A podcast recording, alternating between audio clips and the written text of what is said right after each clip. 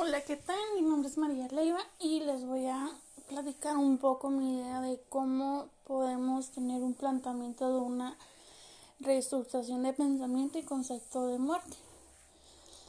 A mí esta parte se me hace un tema súper interesante en la forma de que día a día ah, en las prácticas en, en, la familia, amigos y conocidos he visto que aquí, aquí sobre todo aquí en Baja California, la muerte la tienen como, como una parte olvidada. Es como decir, eh, nunca me va a pasar. Y cuando pasa en un, en un núcleo cercano, ya sea un familiar o algo, eh, no saben cómo abarcar en los niños. Y yo de hace tiempo traigo una idea de, de brindar como un taller de cómo conocer estas emociones, qué emociones eh, se pueden dar en este, en este duelo o en esta pérdida significativa como para niños y como para adultos.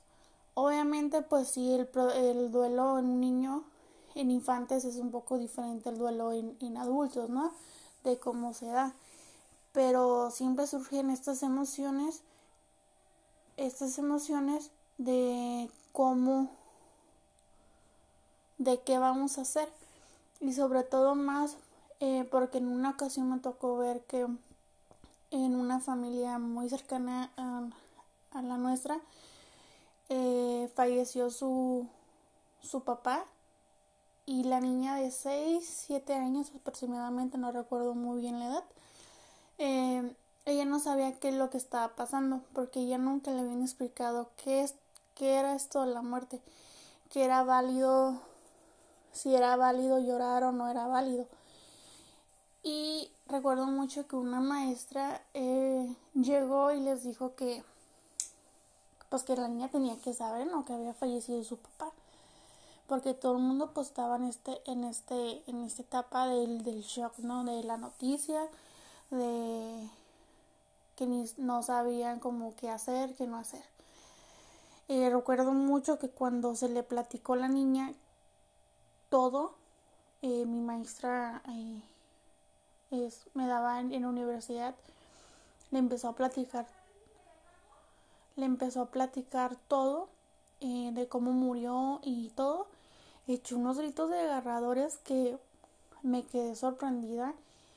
cómo ella abarcó estos, de cómo la ayudó, como ella me decía, es que son, estos son los primeros auxilios que podemos combinar en la psicología, en la tanatología, dijo porque muchas veces hacemos un lado nuestro nuestro sentimiento y dejamos un lado ese niño que también le afecta de algún modo porque pues el niño también siente ira, siente miedo la pérdida más cuando es un familiar muy cercano al niño, ¿no? Y yo tengo la idea de hacer como un taller, como a los papás, eh, sobre todo, o, o, que tenga como un infante, sobre sobrino, lo que sea, ¿no? Eh, realizar un taller eh, dándoles a conocer cómo es la etapa de duelo del niño, eh, estas emociones, qué puedo hacer, cómo lo puedo ayudar, en la forma de cómo escucharlo, de cómo sentarme con él o qué yo puedo hacer con mi hijo para estar bien, porque como el niño está mal, yo también estoy mal. Y sobre todo también en adultos eh, a mí me gusta mucho esta idea como de decir, eh, siempre los niños tienen, un adulto siempre hay un niño interior, todos tenemos nuestro niño interior, siempre yo he pensado eso.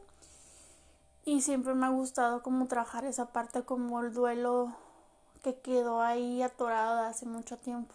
Porque ahora en prácticas conocí mucho que lo, tu, eh, lo pude como identificar como este duelo crónico de niños que 5 o 6 años falleció sus papás y jamás vivieron un duelo, jamás lloraron, jamás les explicaron nada, o sea, eh, y ahora actualmente veo estos, estos niños y, y con problemas de súper graves, hasta depresión, o sea, llegó un momento que me tocó ver un caso de depresión y, y ya hubo hasta pensamientos suicidas y todo, y cuando empezamos a indagar en esta parte, fue porque jamás él, ahora él a sus 19 años, él entendió que era un duelo pero jamás a sus siete años le ayudaron a entender que papá había fallecido.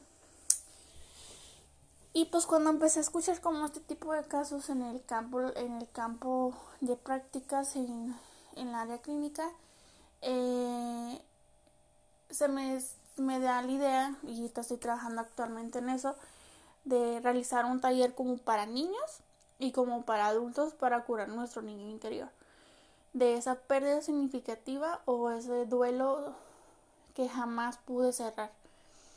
Eh, de este, este, taller quiero que consista como identificar es, por las etapas, ¿no? En qué, cómo, qué, qué etapa lleva cada una, nuestras emociones y sobre todo enseñarle más, sobre todo en el taller de adultos, que no tienen nada malo, no tienen nada de malo sentir el dolor.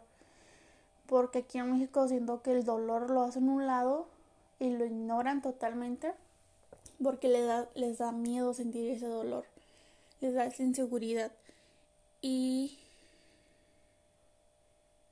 y sería muy bueno como plantear esta idea como en nuestras vidas pues están pues nuestra vida es cambiante, pero podemos realizar este tipo de talleres dándole la importancia al dolor a esta, esta parte emocional de cada uno como niños, como adultos y darle color un poco a este tema como anteriormente le daban un significativo bien padre que se me hacía como eh, de las tribus que, que de la muerte y como aquí en Baja California hay una parte muy interesante que me gusta mucho en las tribus de Kumai, Kumai, disculpe, eh, que cuando muere una persona, les hacen un ritual, pero ese ritual consiste de días.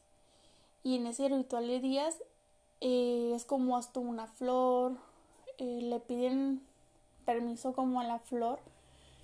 Eh, me tocó ver un caso que había sido un, un integrante de ellos y me invitaron para que yo conociera este ritual y asistí. Y pues todos estábamos en silencio, yo no me estaba observando y una de las personas que invitó me dijo, cuando vais a tomar una flor, tienes que pedirle permiso a esta flor porque ella también va a morir. Y ella tiene que estar de acuerdo para que esta flor le llegue de buen corazón a este individuo que estamos dándole este tributo. Y yo me quedé como que, wow, dije, qué padre, o sea, le dan importancia y sería muy bonito que le demos esa importancia tanto en general.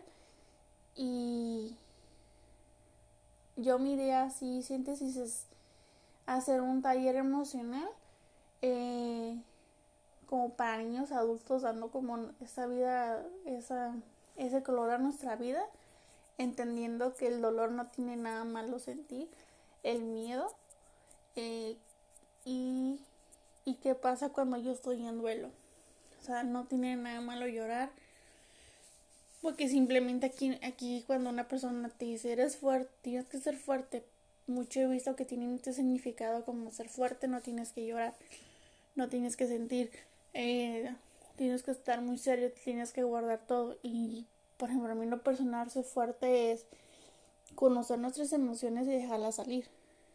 Y salir y, y experimentar este dolor, experimentar este miedo que a lo mejor es algo desconocido en su momento y sería muy padre que poco a poco pues se vaya como dándole la importancia, ese es mi objetivo, darle la importancia, eh, cómo, cómo puede ser el duelo en un infante y el duelo en un adulto y cómo lo pueden conocer y cómo darle la importancia de ser fuerte no significa invadir todo, dividir todo o ignorar todo.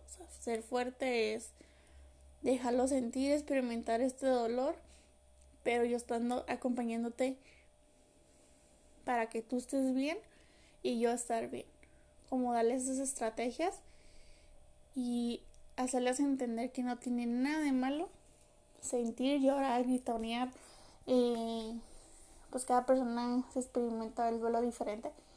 Eh, de, de alguna manera las etapas llegan y darles esta importancia. Bueno, esta sería como mi idea obviamente lo estoy trabajando como más ahorita en archivos y todo. Y de hecho también quería incorporar como esta parte como de los... Eh, me, me, quedó muy marcada esta parte como los niños olvidados de que no nacieron o fueron por abortos o qué, o qué pasa con estas mamás. Y, y ya muy bueno trabajar también como este tipo de vuelos, como se les conocer esta parte, porque veo muchos de estos casos que pierden un hijo y el siguiente repaso, en el siguiente embarazo, perdón, reemplazan al bebé que iban a nacer y hace un lado al bebé de la vida nueva. O sea, no le dan la importancia a la vida nueva. He visto mucho este como tipo de casos aquí, sobre todo en Tijuana y en Tecate. Eh, llegan casos muy visuales de ese modo. Y también me gustaría como meter un poco esta idea en, este, en, este, en esta forma como eh, la pérdida de un niño. Pero actualmente pues lo estoy trabajando.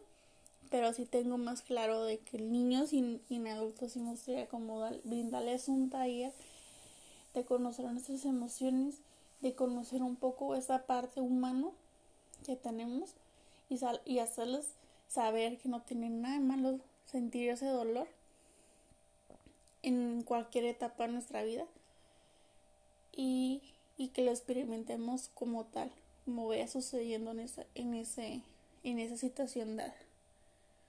Muchas gracias. Eh, muchas gracias maestra por escucharme. Bonito día.